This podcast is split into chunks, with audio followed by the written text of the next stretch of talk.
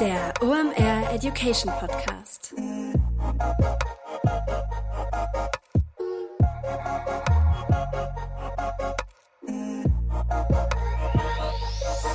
Es ist wieder Montag, Zeit für eine neue Folge OMR Education. Mein Name ist Rolf Herrmann, ich bin der Chefredakteur der OMR Reports und heute legen wir den Funnel mal auf die Couch, denn Verkaufspsychologe Matthias Niggerhoff ist zu Gast.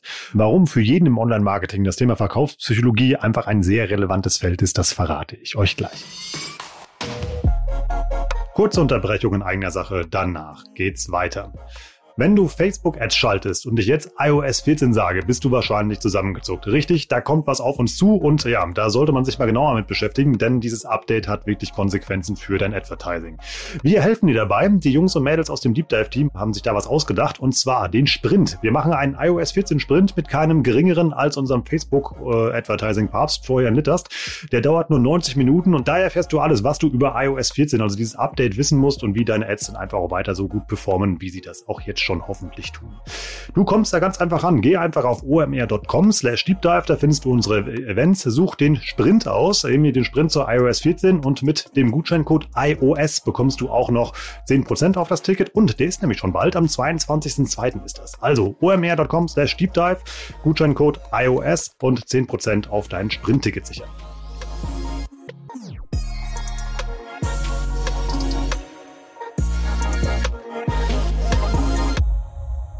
Verkaufspsychologie klingt im ersten Moment ein wenig hochtrabend. Keine Angst, das wird hier keine Psychologievorlesung, sondern das wird wie immer sehr viel hands-on, woraus ihr direkt eine Menge mitnehmen könnt.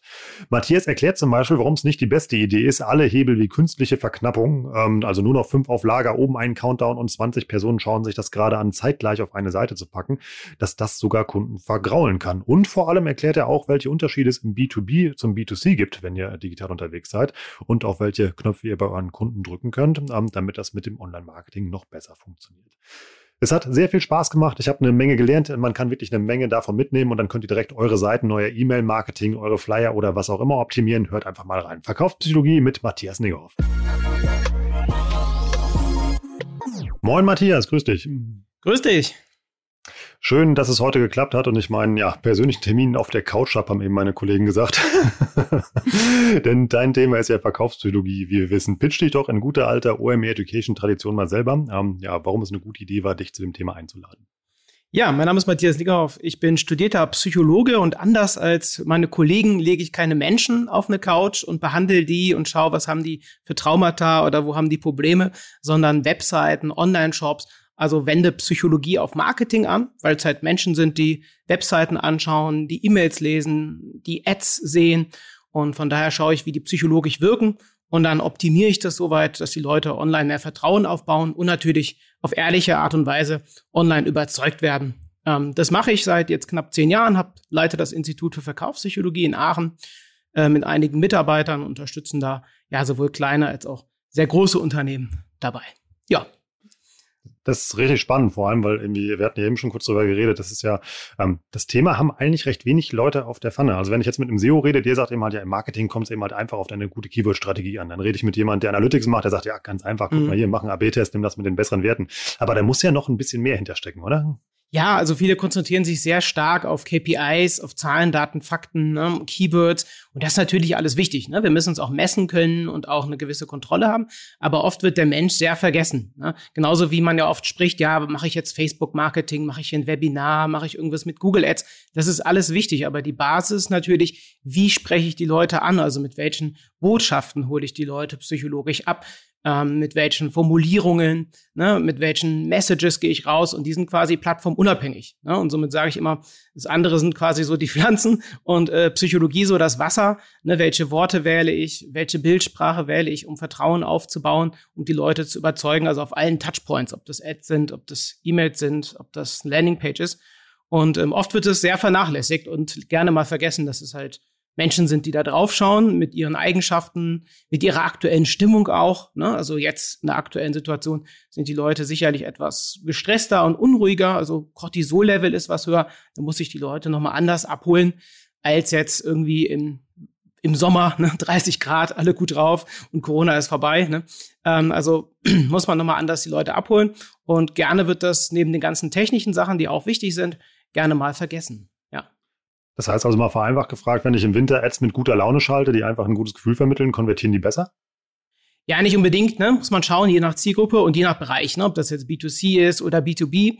Aber die aktuelle Stimmungslage, ne? auch Cortisol-Level oder Dopamin, jetzt bald haben wir wieder Frühjahr, ähm, sind die Leute besser drauf, also eher mit mehr Dopamin, mit einem Glücksgefühl drin. Dann kann ich die Leute anders ansprechen ne? als jetzt im Winter. Also wir haben jetzt die Erfahrung gemacht, gerade in den letzten Monaten, aber auch letztes Jahr, als es so losging, ähm, dass wir mehr Erfolge hatten in Kampagnen, wenn wir die Leute nicht zu so stark unter Druck gesetzt haben, nicht zu stark über die Angst gegangen sind. Einfach, mhm. weil der Grundstresslevel, also Cortisol, eh schon bei den meisten, nicht bei allen, ne, aber bei vielen schon eher höher ist. Und wenn ich dann noch Druck ausübe und sag, hier noch drei auf Lager und beeil dich und zwei Plätze noch frei, ne, sonst verpasst du die Chance deines Lebens, ne, dann flüchten die Leute halt eher. Und das ist auch so ein Missverständnis. Es gibt ja auch, ich denke mal, alle Zuhörer kennen ja auch hunderte von psychologischen Triggern gibt's das, aber was oft nicht verstanden wird, man muss halt auch wissen, bei welcher Zielgruppe wende ich was an. Ne? Manche Leute verjagst du, wenn du da so massiv verknappst wie auf dem Markt irgendwie, ne? Mhm. also Kaufdruck erzeugst. Und bei anderen kann das natürlich auch helfen, ne? um den letzten Schub nochmal zu geben. Das muss man einfach natürlich dann auch, auch testen und halt analysieren, wie tickt überhaupt die Zielgruppe, ähm, was ist für die wichtig. Ja. Weil du eben die Jahreszeiten ansprachst, ist es wirklich so, dass dann Menschen anscheinend äh, so äh, ein anderes Konsumverhalten haben, was Jahreszeiten abhängig ist, aufgrund ihrer Grundstimmung?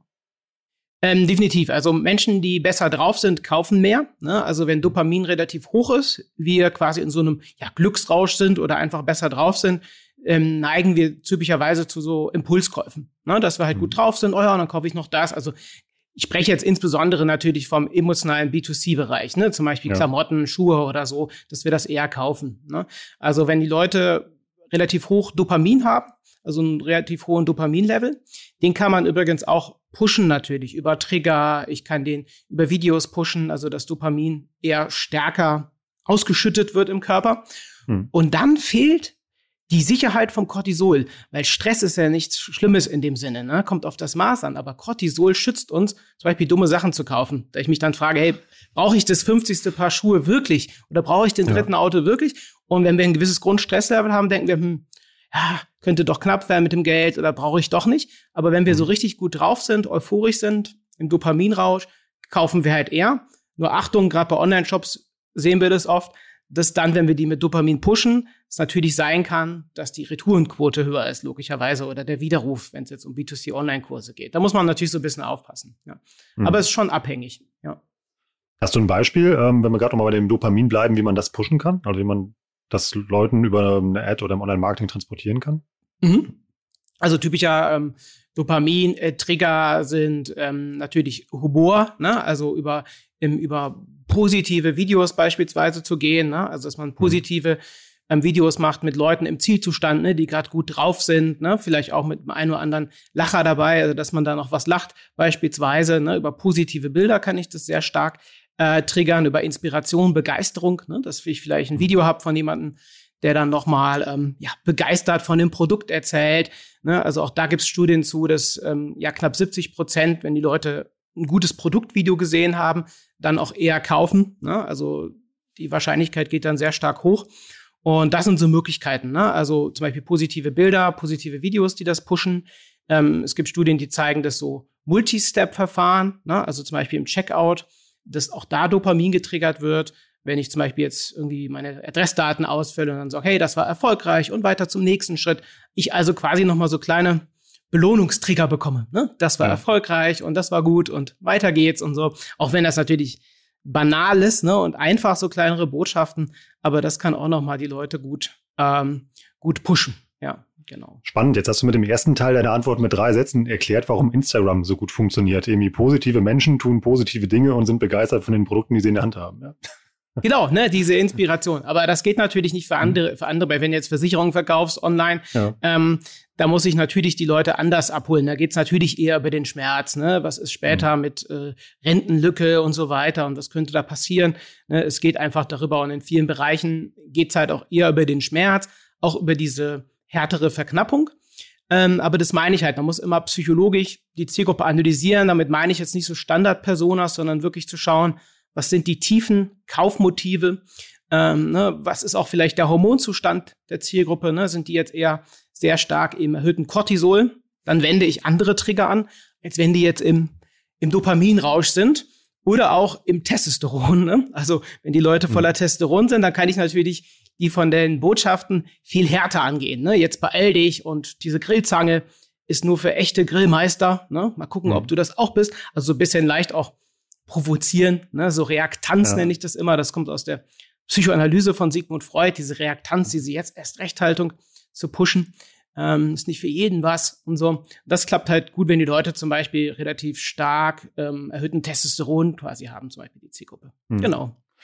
Oder genau andersrum. Wie gesagt, ich habe gerade Nachwuchs bekommen. Also diese Babywerbung geht ja immer genau in eine andere Richtung. Also da ist ja wirklich ja immer so, so äh, Nestbaudruck, dann nicht das jetzt einfach mal irgendwie ja. ja oder beschützt dein Nachwuchs. da sind da ja ganz andere Knöpfe auf die. Da gedrückt. haben wir dann meistens halt ähm, erhöhtes Oxytocin, ne? das ist das hm. Kuschelhormon. Mhm. Und wenn ich jetzt bei so einer Zielgruppe, also die sehr harmoniebedürftig ist, wenn ich da jetzt hingeht und sag ja. hier äh, Verknappung und beeil dich, ne, und hier äh, zehn Leute gucken gerade auch das Hotelzimmer an irgendwo in mhm. der Pampa, dann sind die Leute halt eher weg ne, weil die natürlich in ja. ihrer Harmonie gestört werden. Und dann muss mhm. ich halt mit viel sanfterer Bildsprache arbeiten.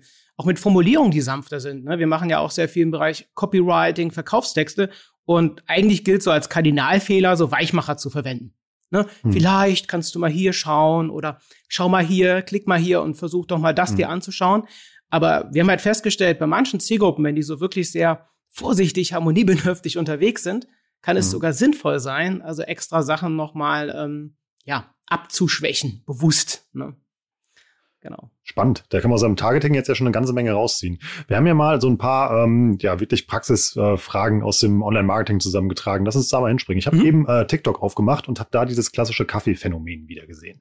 Das heißt also, du hast einen kleinen Kaffee und du hast einen großen Kaffee mit, einem, mit einer großen Preisdifferenz und dann war das Learning Pack eine, die Mittelgröße dazwischen und die Leute werden den großen kaufen. Stimmt das oder ist das einfach jetzt Westtaschenpsychologie? Auch das kommt wieder auf die Zielgruppe an, ne? das ist der sogenannte Decoy-Effekt, ne? also dass man da noch mal was hinzufügt, um quasi ja den, den mittleren Bereich zu pushen. Ne? Zum Beispiel auch, man macht das auch gern bei Online-Kursen, dass man ein Paket hinpackt oder ein Kurs oder auch ein Produkt, was besonders teuer ist, damit mhm. halt auch das mittlere günstiger wirkt. Das macht Sinn bei Zielgruppen und auch hier muss man das analysieren, die halt gerne auch eine Auswahl haben. Ne? Es gibt einfach ja. Menschen, die sind ähm, entscheidungsfreudig, dass sie sagen, ah, ich habe selber ähm, eine Auswahl, also die sind selbstbestimmter und sagen, ich will das selbst entscheiden und dann wähle ich mir das Passende aus. Für die funktioniert das gut. Wenn wir jetzt eine Zielgruppe haben, von der wir auch eben sprachen, von dieser Zielgruppe, die was harmoniebedürftiger ist, mhm. Oxytocin hoch, sind das meistens Leute, die sich weniger gut entscheiden können. Und wenn ich denen jetzt eine Wahl überlasse und sage hier das oder das, schau mal, hör mal nicht rein, was passt für dich, kann das eher schaden, dass die Leute sich dann gar nicht entscheiden. Das heißt, man muss erstmal schauen, und das kann man ja einfach auch die, die Zielgruppe befragen. Man schauen, kann schauen, was formulieren die in Foren. Man kann es natürlich auch einfach testen. Ähm, einfach mal nachhören und schauen, ähm, ist es eine Zielgruppe, die sich da entscheiden kann, die sich auch selbst, ne, also selbst eine Entscheidung treffen möchte und eine Auswahl hat, dann macht das absolut Sinn. Wir hatten das bei einem Kunden, der hat irgendwie online Trompetenkurse verkauft und der hat dann auch noch ein drittes Paket hinzugenommen. Irgendwie fünf Stunden Einzeltrompete, Coaching für 1500 Euro. Und dann plötzlich haben das auch Leute gekauft. Das war ein mhm. großer Hebel. Ähm, aber bei ihm war die Zielgruppe halt auch entscheidungsfreudiger. Ne? Also es funktioniert, aber Achtung, immer schauen, ähm, macht es Sinn für die Zielgruppe? Weil viele Leute können sich auch nicht so gut entscheiden und dann kann das, dann macht es eher Sinn zu sagen, hey, wir haben hier einen leckeren Kaffee und ähm, den nehmen viele Leute, ne? also viele sind davon begeistert. Von daher würde ich den dir auch dann ähm, von Herzen empfehlen. Ne? Das ja. heißt, ich arbeite auch noch über den sogenannten Mitläufereffekt, dass ich sage, hey, viele nehmen das. Und dann denke ich mir dann, hey, da kann ich ja nichts falsch machen. Ne? Wenn das vielen gefällt und viele den nehmen, passt das. Jemand anders würde vielleicht sagen, ja, schön und gut, ich bin aber nicht viele, ich bin ja nicht die anderen. Machen wir mal selber ein Bild. Ne? Ich gucke mir mal selber das an. Also das sind dann die Leute, die ein bisschen mehr Testosteron haben. Genau. Das ist voll spannend, so wie du das erzählst. Das variiert so von, oh, ist das gemein bis, oh, ist das faszinierend, so was man für Tricks anwenden kann. Ähm, lass uns mal noch über das Thema Verknappung reden. Das machen wir alle ganz gerne. Also, mhm. du sagst ja, nur noch, ähm, nur noch drei Artikel verfügbar. Hast du eben gesagt, funktioniert bei Leuten gut, die, ähm, ja, die stressresistent sind. Ja. Also die relativ viel Dopamin haben, ähm, auch Testosteron, also die sehr entscheidungsfreudig sind und mhm. eher hinzumotiviert sind. Also, ne, dass die, die triggert dann eher sowas wie ne, mehr Erfolg, mehr Spaß, mehr Geld, eher als irgendwie sowas wie, ja, weniger Probleme haben oder ne, nicht mehr pleite sein und so. Also ähm, die triggert das eher, ne, diese, diese Verknappung, ne, noch vier Stunden, noch drei Artikel auf Lager. Ähm, ich finde immer wichtig bei Verknappung, dass es eine ehrliche Verknappung ist. Also mhm. nicht diese künstliche Verknappung. Ähm, sieht man ja oft irgendwie, dass dann steht noch zehn Plätze im Webinar frei, sonst bricht irgendwie der Server. der Server ja. ist dann kaputt, ne, wo ich mir denke, ja, angeblich verdient ihr so viel Geld, dann könnt ihr euch auch einen richtigen Server oder so und so viele E-Books noch auf Lager, da sind sie alle. Also ich finde, es sollte ehrlich sein. Aber wenn man halt eine Zielgruppe hat, die eh sehr sicherheitsorientiert ist, ne, und auch das kann man herausfinden, dass man wirklich fragt, hey, welche Werte sind dir wichtig, ne, oder was ist dir wichtig, auch äh, bezüglich des Coachings oder des Produktes. Und wenn man Leute hat, die sehr sicherheitsorientiert sind und qualitätsorientiert, kann, kann das halt eher stören, ne, mit dem erhöhten Cortisol. Also das ist eher die Conversion Rate killt, als dass es was nützt mit der Verknappung, genau.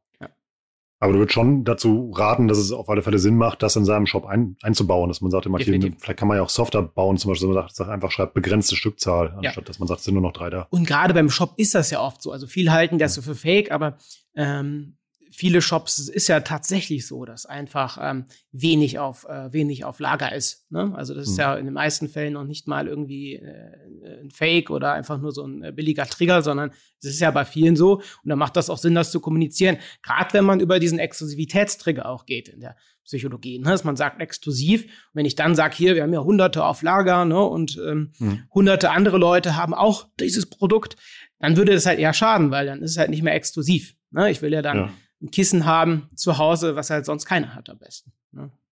Da kann ich ja noch einen draufsetzen, das ist ja diese Countdown-Geschichte, oder? Also, ja. dass ich sage, guck mal, dieses, dieser Deal, nur noch drei Stück da, gilt jetzt nur noch 30 Minuten. Das muss doch dann eigentlich ja. perfekt funktionieren. Genau, aber halt in dem Premium-Bereich, Exklusivitätsbereich. Und ich bin immer ein großer Fan, sich so zu positionieren, dass man nicht über den Preis oder sehr stark über Verknappung und hier schnell verkauft, sondern eher über einen Premium-Bereich. Also es ist nicht vom Geld abhängt oder dass die Menge begrenzt ist, ne? sondern eher, dass es halt hochwertiger ist, exklusiv, also dass man einen Shop oder auch eine Dienstleistung auch als Agentur oder Marketer so positioniert, dass man rauskommt aus dieser Vergleichbarkeit und nicht irgendwie, ja, ich könnte das noch anschauen oder das, ne, sondern ähm, oder über den Preis gar verglichen wird, ne, sondern einfach darüber, wie das positioniert ist, auch psychologisch.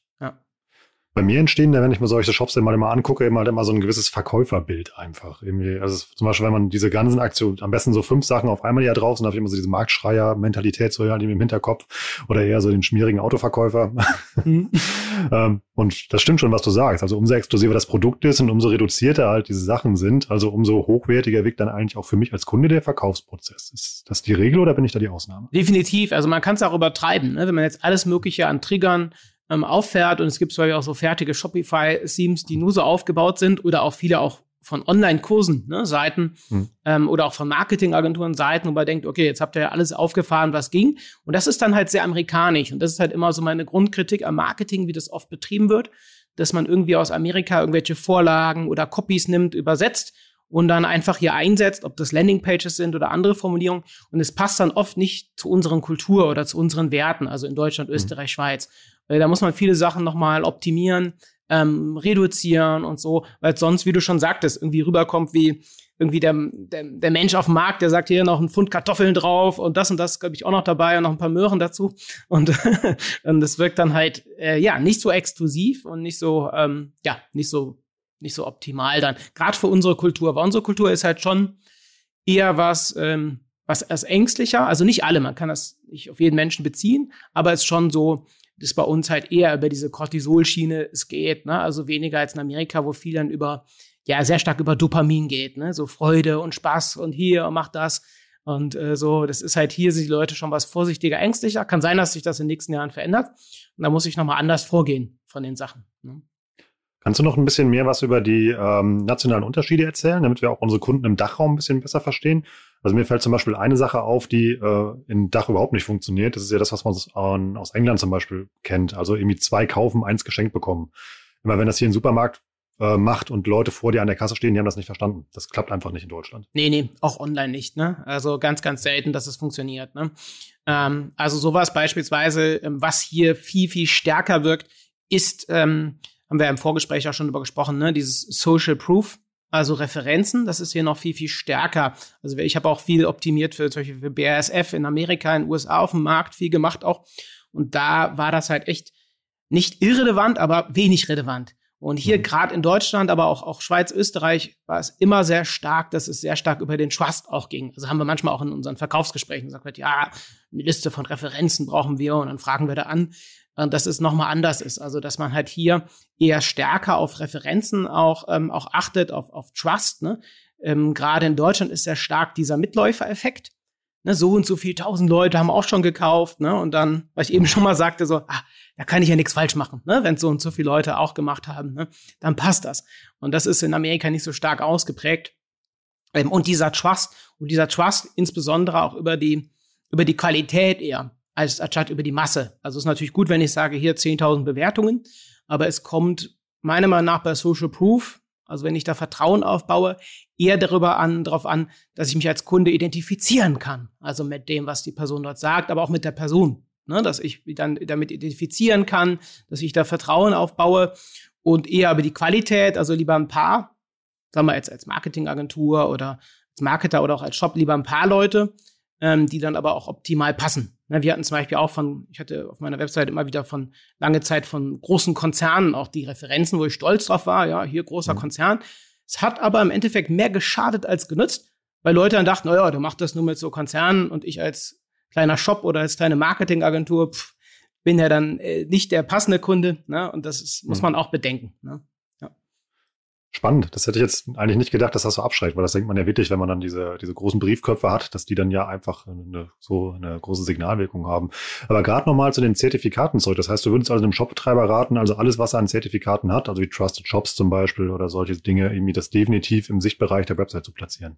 Definitiv. Ne? Also natürlich muss man above the fold, also oben im oberen Bereich der Webseite, ne, des Shops, wie gesagt, egal was man macht, Agentur ist, ähm, egal welcher Bereich, ist es schon sinnvoll, ähm, die Leute natürlich erstmal emotional abzuholen.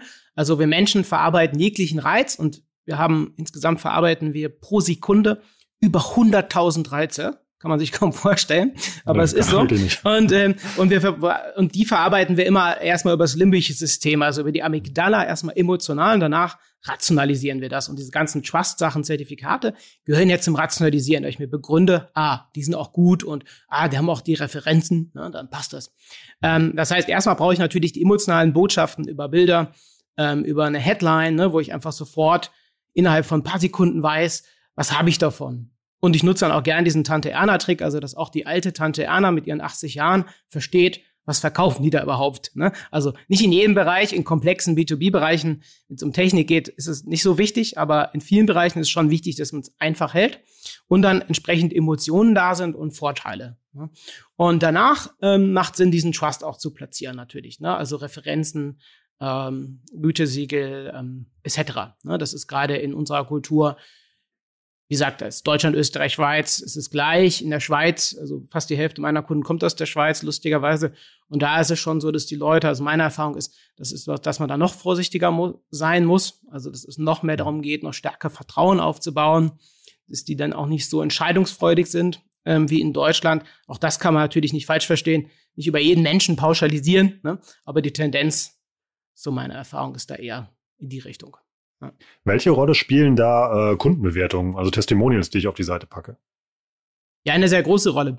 Na, wie ich schon sagte, es ist halt echt wichtig, auf die Qualität zu achten, ne? ähm, weniger auf die Quantität, dass man eher ein paar Leute raus, ähm, rausstellt, mit denen ich mich auch identifizieren kann. Ne? Dass ich sage, sagen wir mal, da ist jemand, der ist dann vielleicht auch wie ich Mitte 30 und der hat das und das Problem in seiner Firma als Geschäftsführer und so, da kann ich mich identifizieren, dann haben die das und das gemacht, sagen wir bei einem Coaching.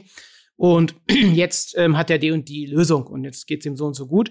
Und damit kann ich mich dann identifizieren. Wenn es jetzt irgendwie ähm, eine ganz andere Richtung geht, dann würde das nicht passen. Und ich sehe das halt ganz oft, dass Leute Testimonials haben, die halt nicht, nicht passen, die entweder sehr einfach sind, im Motto, ja, gerne wieder, war gut, ähm, mhm. was halt null Mehrwert darstellt. Weil so Testimonials bieten ja auch eine Möglichkeit, auch bestimmte Bedenken auch mal zu äußern, zu sagen, ja, ich dachte, vielleicht bringt das nichts oder so. Und dann habe ich halt gemerkt, doch, klappt doch gut. Ähm, und Identifikation herzustellen. Ne? Und es ist immer auch einfacher, zum Beispiel auch bei Videotestimonials, dass ich, dass ein Kunde über mich sagt, egal ob ich jetzt Shopbetreiber bin, Agentur, Berater oder so, dass ein Kunde über mich sagt, wie toll das war und wie gut das war, als wenn ich immer selber sage, wie toll ich bin. Ne? Das ist natürlich nochmal eine ganz andere Wirkung. Würde das genauso funktionieren, wenn ich das mit Stockmaterial nachbaue? Also ich kann mir einfach ein Stockbild besorgen von einer Mann, einer Frau oder wem auch immer, halt, der dann irgendwie einen spannenden Slogan zu meinem Produkt sagt? Äh, nee. Also Stockbilder ist einfach so Menschen, äh, die dann halt nicht echt sind. Äh, irgendwelche Stockmenschen. Äh, nee, nee. Das, also kann sein, dass das in Teilen je nach Zielgruppe funktionieren würde. Hm. Ähm, wenn man jetzt eine Zielgruppe hat, die wirklich sehr stark auch Dopamin getrieben ist, also für das nicht so wichtig ist. Hm. Ähm, aber ich halte dafür nicht viel. Ähm, also, weil das ist ja auch im Prinzip auch wieder Fake. Also, das ist halt, ne, das sind keine, keine echten Kunden dann. Also vielleicht die Bewertung echt, aber das Bild halt nicht, wenn da irgendwer anders ist, irgendwie eine Stockfrau.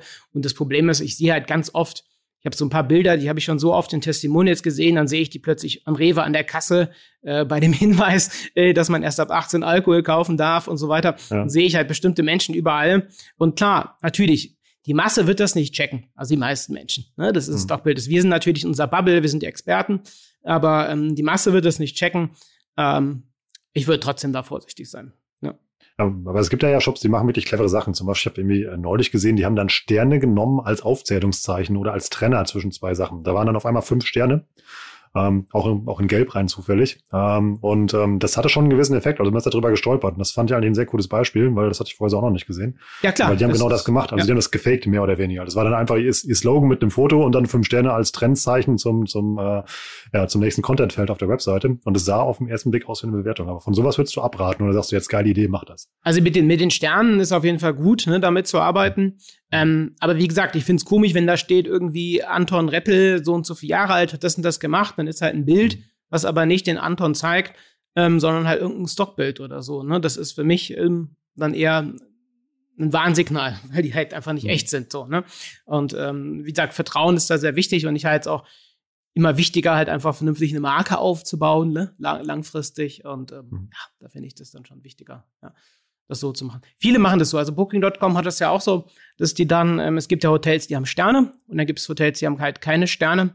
Und äh, was machen die da? Ne? Die bauen halt so Punkte, die dann fast aussehen wie Sterne in der gleichen ja. Farbe. Und somit wirkt das bei Booking.com beispielsweise so, als wenn die Hotels dann auch drei Sterne hätten. Musst du ganz genau hinkommen, dann siehst du, das ist deren eigene Bewertung und nicht die, die offizielle Sternenbewertung, wie es bei ja. Hotels gibt. Ne? Und das sind so Sachen, die finde ich halt grenzwertig. Ja. Also eigentlich wie immer, also authentisch bleiben, irgendwie mit rechten Menschen arbeiten und einfach ja irgendwie, also einfach ehrlich sein, den Kunden nicht verarschen. Könnte man es jetzt einfach mal so polarisieren. Ne? Ja, definitiv. Ne? Ähm, also Vertrauen ist halt super wichtig und das spricht sich auch schnell rum. Und von daher, das halt ehrlich machen. Ne? Und klar, man kann verschiedenste Trigger, es gibt hunderte von Triggern in der Psychologie, um die Conversion da quasi zu boosten und Leute besser abzuholen online. Das ist auch, ist auch wichtig und auch gut. Aber es sollte halt immer stimmen. Ne? So hm. zum Beispiel bei so Verknappung oder so. Ja. Kurze Unterbrechung, danach geht's weiter. Meine Mama hat gesagt, Sohn, lernen was Anständiges, dann bin ich Redakteur geworden und leider kein Performance Marketing Manager. Warum mich das heute ärgert, denn dann könnte ich eine, ja, heute eine Bewerbung schicken an Claneo, denn die suchen jemand mit genau diesem Jobprofil. Claneo, die kennt ihr, das ist die Search, Performance und Content Marketing Agentur aus Berlin, mit denen haben wir schon divers zusammengearbeitet und die sind einfach richtig gut in dem, was sie tun. Und ähm, vor allem sind die ein richtig toller Arbeitgeber. Warum ich das weiß? Ähm, ich war mal in Berlin, mein Zug ging sehr spät zurück und ähm, dann brauchte ich Arbeitsobdach. Und die sitzen direkt am äh, Ostkreuz in Berlin. Dann habe ich einen Schreibtisch, Internet und ja, sehr leckeren Kaffee bekommen und durfte da mal einen Tag Mäuschen spielen. Die haben echt ein tolles Team, da laufen nur nette Leute rum, die haben eine richtig tolle Firmenkultur, also wie die miteinander umgehen, ist echt toll zu sehen. Und alleine durchs Anwesendsein habe ich da unglaublich viel gelernt. Und ähm, Eis spielt bei denen eine sehr große Rolle. ich habe auch spannende Geschichten von super Team-Events gehört, die die machen. Ähm, nutz einfach mal deine Chancen und bewerb dich da. Die sind zu Recht ein Great Place to Work, dafür sind die ausgezeichnet worden, gehören also zu den Top 5 Arbeitgebern in Berlin-Brandenburg mit einer Größe von bis zu 50 Mitarbeitern. Mach deine Bewerbung einfach fertig. Die kann auch gerne hemdsärmlich sein. Äh, mit Matthäus, Maggie und Martin hast du drei richtig coole Chefs. Schick die einfach an jobs.claneo.com oder schau nochmal auf claneo.com vorbei. Da findest du auch die passende Stellenanzeige. Mach jetzt die Bewerbung fertig. Bewerb dich da. Ist eine Riesenchance. Ähm, ich würde sie an deiner Stelle nutzen, denn das macht wirklich Spaß, da zu arbeiten. Lass uns mal ein bisschen über Gutscheine und Rabatte reden. Das, die funktionieren Gerne. ja sehr gut. Warum ist das so? Ja, Gutscheine, Rabatte, es ist halt einmal so biologisch so. Das ist super spannend. Ähm, dass Preisinformationen, gibt es viele Studien zu, auch mit so Gehirnmessungen, also fMRT-Geräte, dass Preisinformationen im Schmerzzentrum verarbeitet werden. Das heißt, wenn ein Preis zu hoch ist, kann man wirklich zeigen mit dem Gehirnscanner, dass das Schmerzzentrum aktiviert ist und wir dann gerne mal abbrechen. Also im Shop würde mhm. das bedeuten, ne, dass ich dann abbreche. Im Verkaufsgespräch kann es auch sein, dass die Leute dann nicht kaufen und ähm, erzeugt massiv Abbruchraten auch in Shops. Ne? Teilweise haben die dann 70, 80 Prozent Abbruchrate. Und ähm, genau, und, Gutscheine, Rabatte etc. sind natürlich eine Möglichkeit, diesen Preisschmerz zu reduzieren. Dass ich vielleicht erstmal den Preis sehe und denke, oh, 50 Euro, schon relativ viel, ne? Quasi Preis, äh, meldet sich. Das ist natürlich nicht vergleichbar mit irgendwie Schmerzen, wenn man sich irgendwie äh, einen Nagel in den Fuß rammt oder so. Ne? Das ist nicht sowas, dass man irgendwie dann so spürt. Ähm, und so ein Rabatt oder Gutschein führt natürlich dazu, dass ich halt dann weiß, okay, ähm, ah, ich habe noch mal einen Rabatt, also habe doch nicht die 50 Euro, sondern die 40 Euro. Ja, perfekt, ne? dann hm. nehme ich es. Das ist eine Möglichkeit. Ich bin da nie, nicht immer so der Fan von, also es funktioniert in vielen Teilen, aber für mich entsteht je nach Positionierung auch des Shops oder gar des Dienstleisters dann immer so eine Senkung des Wertes. Ne? Also es wird dann, ist nicht mehr so, dass es es wird halt sehr über den Preis dann verkauft als über die Leistung. Ne? Also bei Dienstleistern mhm. finde ich es sowieso fatal zu sagen als Agentur, hey, gib noch mal zehn Prozent Rabatt auf die, die Google Ads äh, Leistung und man denkt so, hey, okay, macht ihr dann eure Arbeit dann weniger gut ne? und warum zahle ich weniger als die anderen? Ne? Ähm, und bei, bei Shops halt auch kannst du den wahrgenommenen Wert senken äh, vom Produkt. Ne, mit diesen, wenn man immer hier noch ein, noch ein Gutschein und hier nochmal oder die typischen Strichpreise, ne, mhm. hier so und so viel äh, noch Rabatt und sonst 50 Euro, jetzt 40 Euro und so. Und ähm, was ich halt sehr empfehle in dem Bereich, es gibt 50, 60 Möglichkeiten, diesen Preisschmerz zu reduzieren. Einer meiner Lieblingstricks äh, und auch Pflichttrick, also ich zwinge unsere Kunden das zu nutzen, sind sogenannte subtile Anker. Wenn wir jetzt zum Beispiel einen ähm, Film haben und der kostet 29 Euro, kann ich einfach davor setzen, der Film geht 120 Minuten und mhm. du investierst 30 Euro oder 29 Euro. Das heißt, ich verankere in deinem Kopf die 120 als eine größere Zahl und somit wirkt die 29 geringer. Und so kann ich das zum Beispiel machen, auch wenn ich Möbel online verkaufe, ne, irgendwie Edition 2021 für das Möbelstück und ne, Edition 2021 steht dann da drüber und darunter steht dann, ne, und das Möbelstück kostet 600 Euro oder so. Ne, und somit wird im Kopf eine größere Zahl verankert und dann wirkt der Preis geringer. Ich habe das mal selbst erlebt bei einem, ähm, einer Autoversicherung, die ich brauchte. Bevor der Versicherungsmakler mir den Preis genannt hat, hat er dann noch mal kurz mein Geburtsjahr abgefragt. Habe ich gesagt, ja, 1986. Und dann hat er halt gesagt, ähm, ja, und es kostet, weiß nicht, 400 Euro oder so im Jahr. Ne? Auch ein, eine schöne Möglichkeit, einen Anker zu setzen. Genau.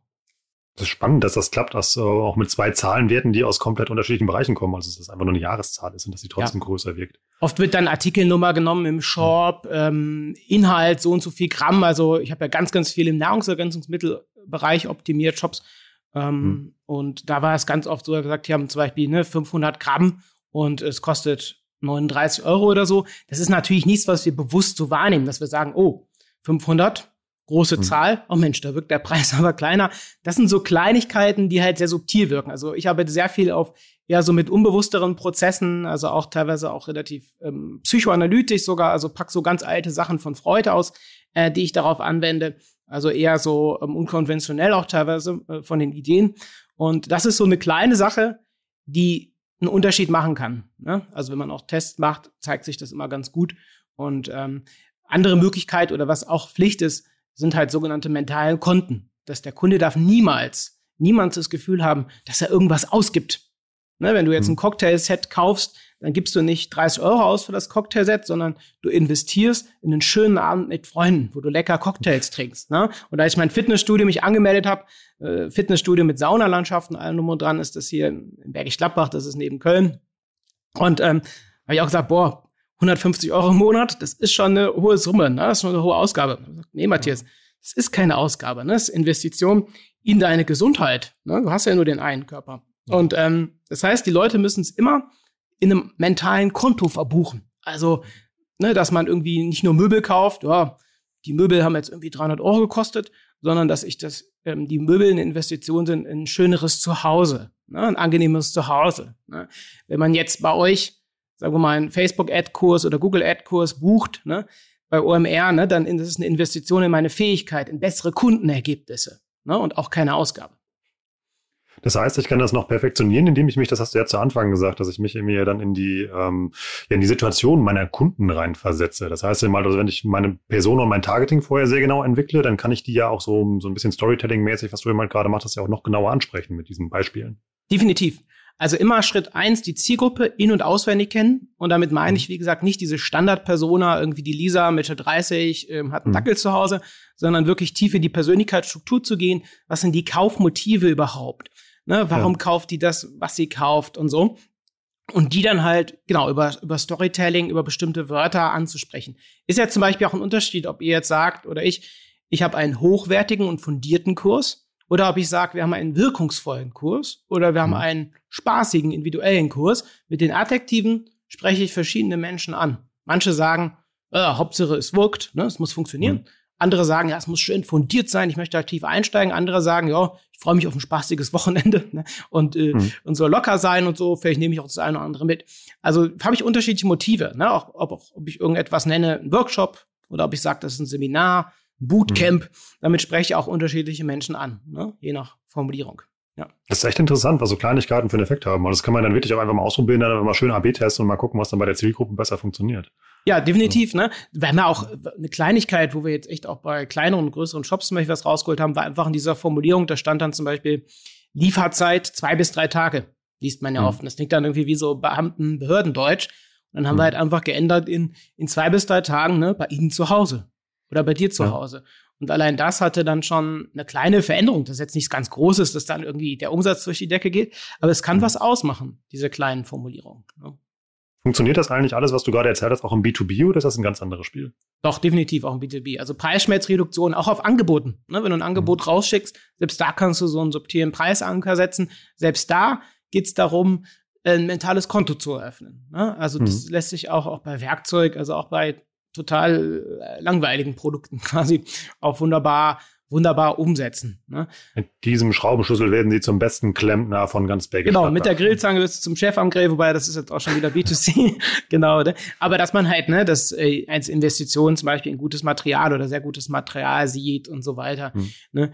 Ähm, was manchmal im B2B ist halt problematisch ist, sind halt oft diese typischen ähm, genau Verknapp Verknappungssachen. Klar, Preise werden da auch verglichen, ne? aber man darf es mhm. halt auch da finde ich nicht unter ähm, nicht übertreiben. Ne? Also auch mit diesem Billig-Frame, ne? noch ein Schnäppchen, noch ein Schnäppchen. Also ich empfehle immer nicht über den Preiskampf so stark zu gehen, sondern mehr die eigenen Werte herauszustellen und halt ja da gut Vertrauen aufzubauen. Kann ich es da auch übertreiben bei dieser äh, Streichpreis-Thematik? Weil irgendwann wird es ja unglaubwürdig. Also zumindest, also, wenn man ja so Margen und so weiter kennt. Also wenn da steht eben halt, das Ding kostet 100 Euro, jetzt verkaufe ich es hier für 10. Ähm, das kann ja eigentlich nicht stimmen. Das ist ja nicht, wenn man Lager räumen, weil ich es rumliegen habe. Genau, besonders wenn es immer ist. Es ist ja eh rechtlich hm. verboten, so einen Dauerstrichpreis zu haben. Und irgendwann wirkt es halt negativ aus. Und wie gesagt, für mich wirkt das auch markenschädigend. Ne? Also ich würde halt von meiner Dienstleistung niemals einen Rabatt geben. Ne? Wenn, mhm. würde ich dann noch Leistung rausstreichen oder so. Aber ich würde nicht hingehen und sagen, hey, jetzt 10 Prozent oder ich gibt auch manche Kunden, denen empfehle ich zum Beispiel bei diesen Sachen wie Black Friday und so äh, dabei zu sein ne? und das auch wirklich zu nutzen, ne? Black Friday etc., diese Sachen. Und manchen rate ich da strikt von ab, ne? zu sagen, hey, mach kein Black Friday-Angebot. Es kommt halt so ein bisschen auf die Positionierung an und auch auf die Zielgruppe. Aber in der Regel funktionieren auch diese Shopping-Events wie Black Friday oder Prime Day oder sowas doch eigentlich hervorragend. Definitiv, ne? Also, mhm. genau, definitiv. Ja, also wie gesagt, kommt drauf an, was man anbietet und so. Und die meisten machen ja auch mit, auch im Premium-Bereich machen viele ja mit. Ähm, mhm. Genau. Gibt es im Premium-Bereich äh, andere Verkaufstricks, sage ich jetzt einfach mal, die man anwenden sollte, als im, ja, im Bereich von normalen Dingen, die vielleicht 10 oder 20 Euro kosten? Mhm. Ähm, also definitiv, was es gibt zum Beispiel, ist der Weblin-Effekt. Also, dass man Sachen, die teurer sind, mehr Wert beimisst. Also ähm, ist oft so, wenn man dann Preise noch mal erhöht ne, ähm, mhm. und dann halt so ein Exklusivitätsframe drum setzt, also dass es exklusiv ist, es ist nicht für jeden was, ne, dieses auch dieses In-Group, Out-Group, ne, das ist nur für bestimmte Leute, für andere halt nicht, ähm, funktioniert das sehr gut in dem Premium-Bereich. Also einmal Exklusivität, das ist klar ist, als Dienstleister zum Beispiel, ne, wir machen es nicht mit jedem, ne, wir unterstützen mhm. nicht jeden ähm, oder auch als Produkt, ne, dass man sagt, hey, das ist nichts von der Stange. Also ich finde es super wichtig bei Produkten, gerade im Premium-Bereich, gegen dieses 0815 zu schießen. Ne? Zum Beispiel als, als Möbelhersteller oder so, dass man wirklich sagt, hey, das ist nichts von der Stange, kein 0815, also quasi kein, keine IKEA-Sachen oder so, weil die jeder mhm. hat, sondern es ist was Besonderes. Ne? Also was Besonderes. dann halt den Veblen-Effekt zu nehmen, also wirklich zu sagen, hier, wenn es mehr ist, ne, oder es kostet halt mehr, die Investition ist höher und dadurch steigt halt auch der Wert.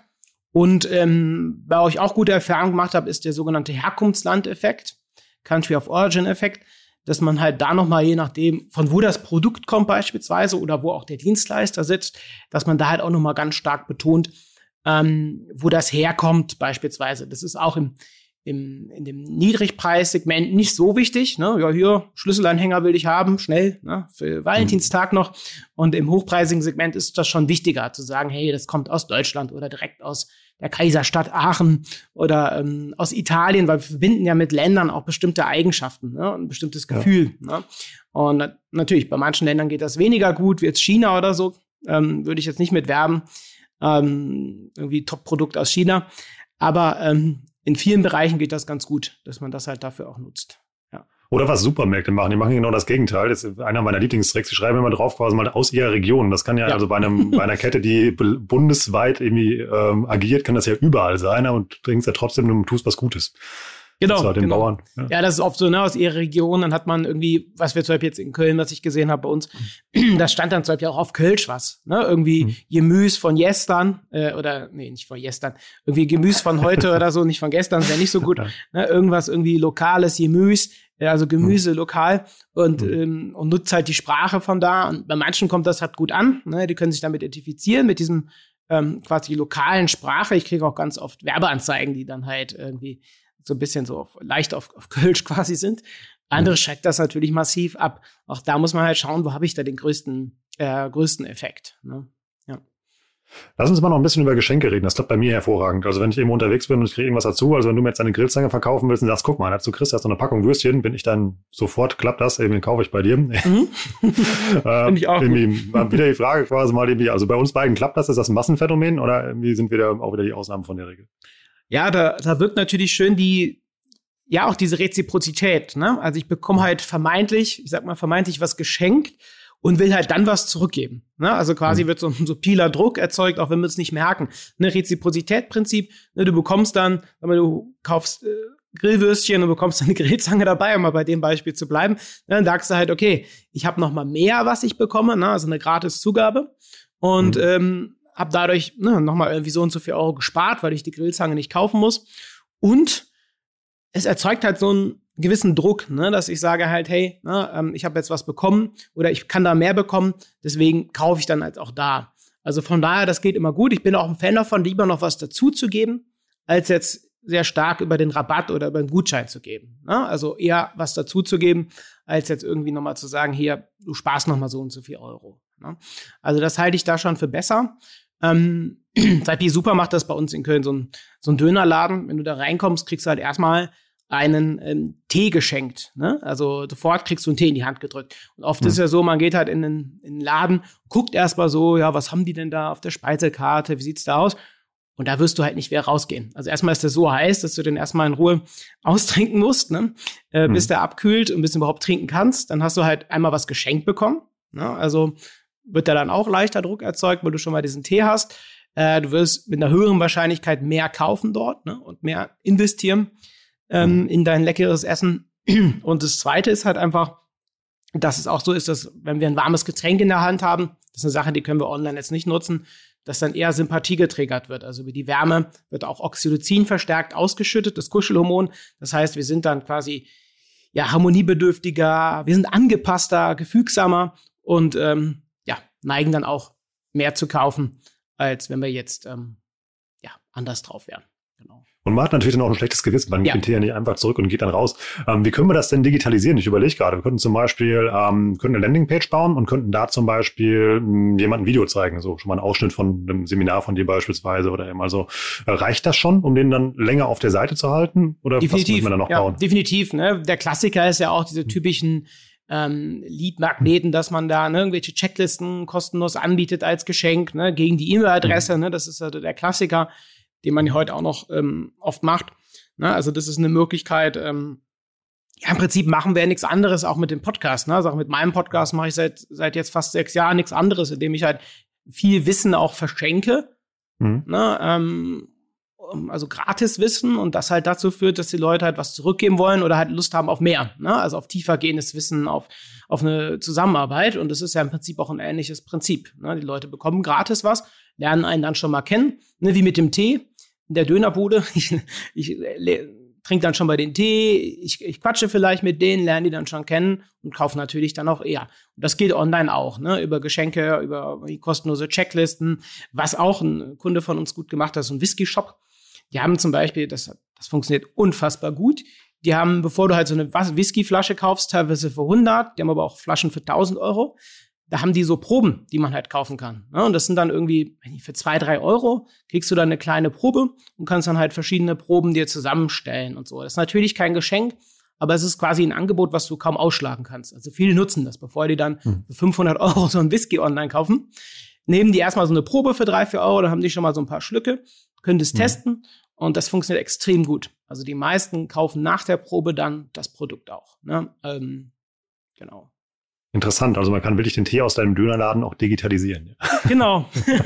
ja, leider haben wir online nicht sowas wie Geruch oder so. Musik gab mhm. es mal, ne? Ich erinnere mich noch mhm. so äh, 98, 99 oder Anfang Anfang 2000, also wo es dann auch teilweise Musik ja auch auf so Webseiten gab. Das war teilweise sehr, sehr schrecklich. Ich hatte das auch. Ich hatte mit 14, also im Jahr 2000, meinen ersten Online-Shop damals so, so programmiert und gebastelt und so. Hatte dann auch irgendwelche Musik, ähm, ja, Musik da reingepackt.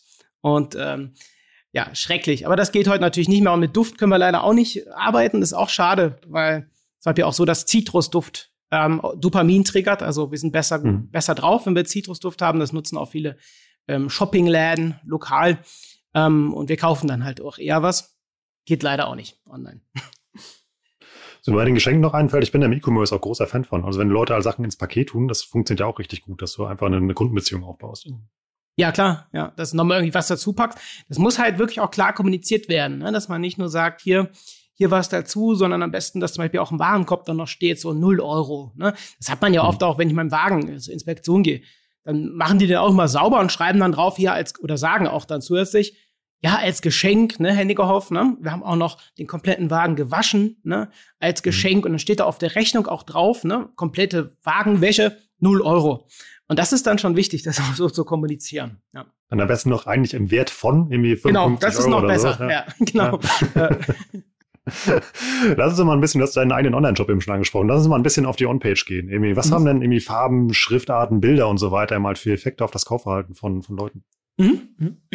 Also es ist so, dass wir, also es ist ein Phänomen, dass wir einfach evolutionär bedingt, biologisch menschliche Gesichter auf Bildern schneller wahrnehmen als alles andere. Ne? Deswegen hat auch Amazon quasi auch so ein, so, so ein Smiley im Logo. Deswegen sind Autos auch so gebaut, dass sie von vorne aussehen mit dem Licht.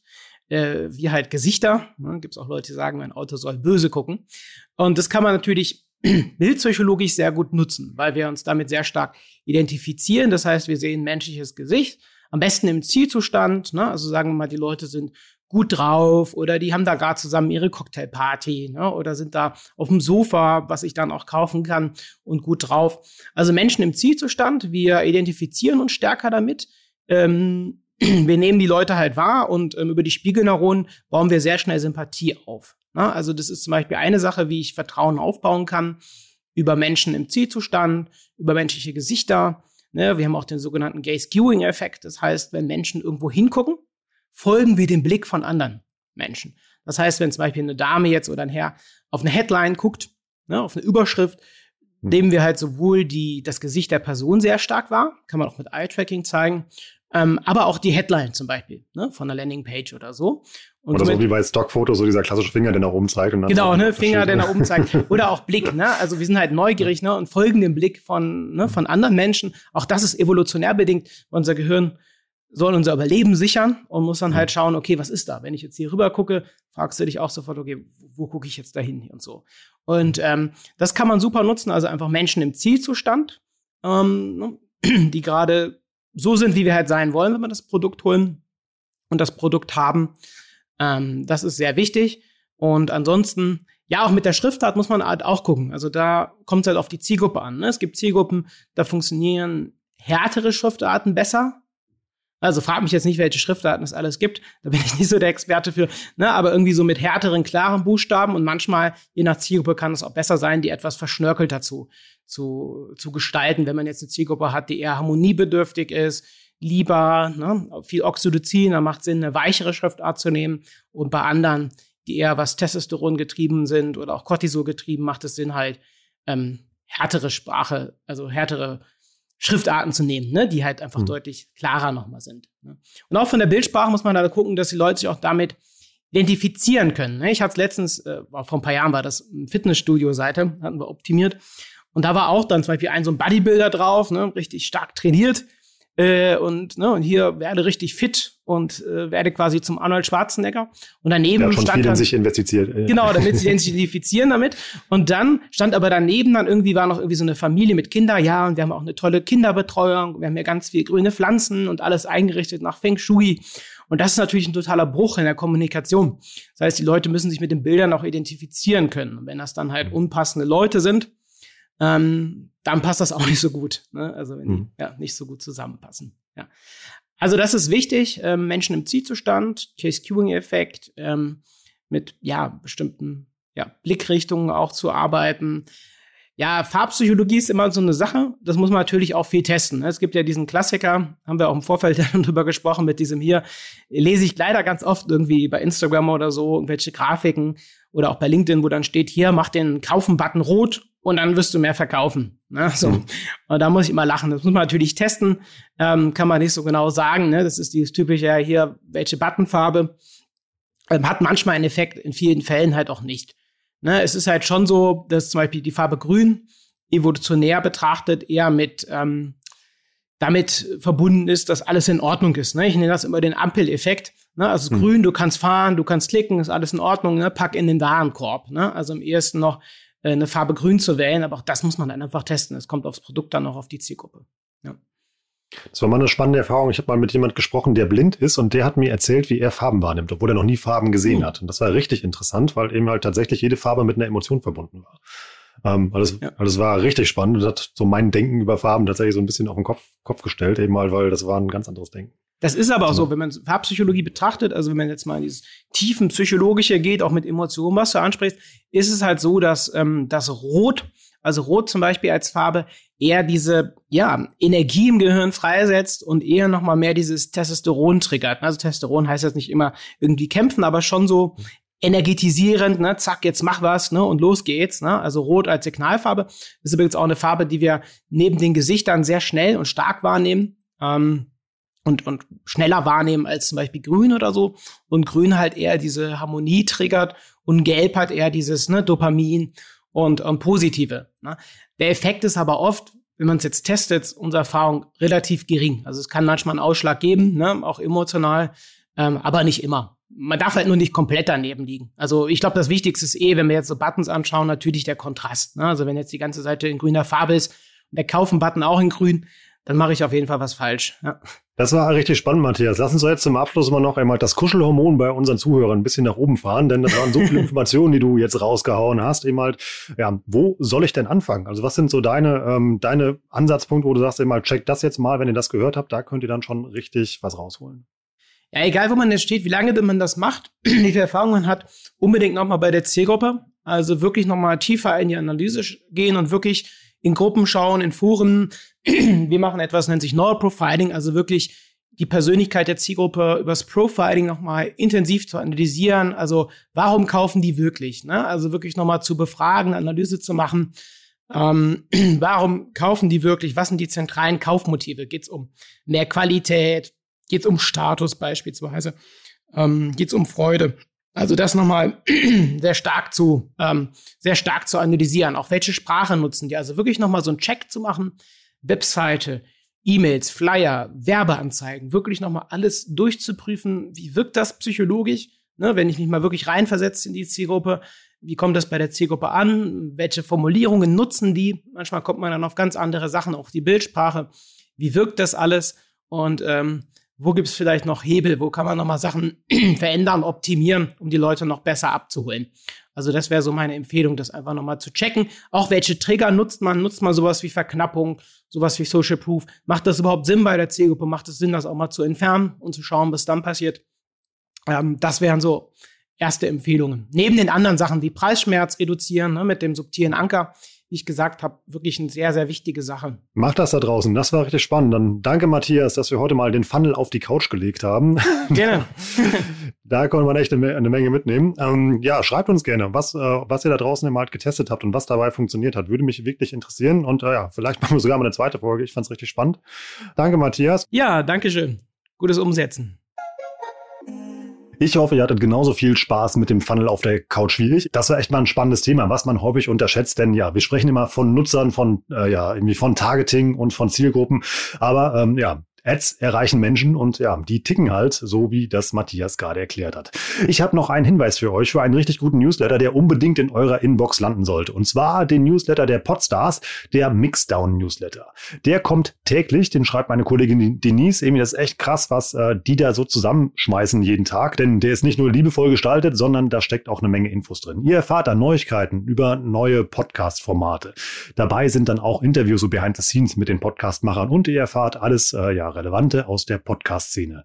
Der ist wirklich immer für jeden was dabei. Dann gibt es aber noch so ein, ja, so ein, äh, ja, so einen kleinen Sneak Peek eben halt, was das Podcast-Team so treibt. Ich freue mich jedes, jeden Tag, wenn ich den äh, in der Inbox habe. Und es lohnt sich für alle Leute, die Podcasts hören, ähm, ja, über Podcast-Ads nachdenken, selber einen Podcast machen. Also einfach, wenn, ja, für dich das Hashtag Podcast passt, dann hol dir diesen Newsletter. Wie kommst du daran? Podstars.de, dann geht da so ein Pop-up auf äh, und dann trägst du dich einfach ein und dann kriegst du täglich den Mixdown Newsletter Newsletter von unseren Podstars. Ich sage danke fürs Zuhören, bis nächste Woche und sag Tschüss aus Hamburg.